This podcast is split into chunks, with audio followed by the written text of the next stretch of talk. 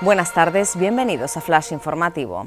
Canarias entra en la cuarta ola mientras Reino Unido estrena inmunidad de rebaño. Las islas sufren un repunte de contagios tras Semana Santa que podría conllevar al endurecimiento de las restricciones para contener el virus. El gobierno regional recibirá mañana 6.000 vacunas de Janssen de una sola dosis dirigida a personas de entre 70 y 79 años. Estados Unidos suspende temporalmente la vacunación con Janssen para evitar varios casos de Las autoridades sanitarias estudian seis diagnósticos de un tipo de coágulo sanguíneo raro entre casi 7 millones de personas inmunizadas. Se trata de mujeres de entre 18 y 48 años, de las cuales una ha fallecido y otra se encuentra hospitalizada en estado grave. Los médicos de atención primaria piden condiciones de trabajo igualitarias, dignas y justas.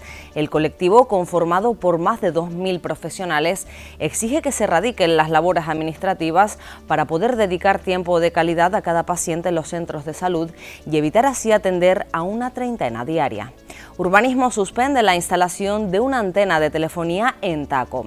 Tras la denuncia de las asociaciones vecinales, el Ayuntamiento de La Laguna detectó que el edificio donde se iba a ubicar el dispositivo estaba fuera de ordenación y que su tamaño era insuficiente. De momento, se ha procedido a la paralización y precinto provisional de las obras.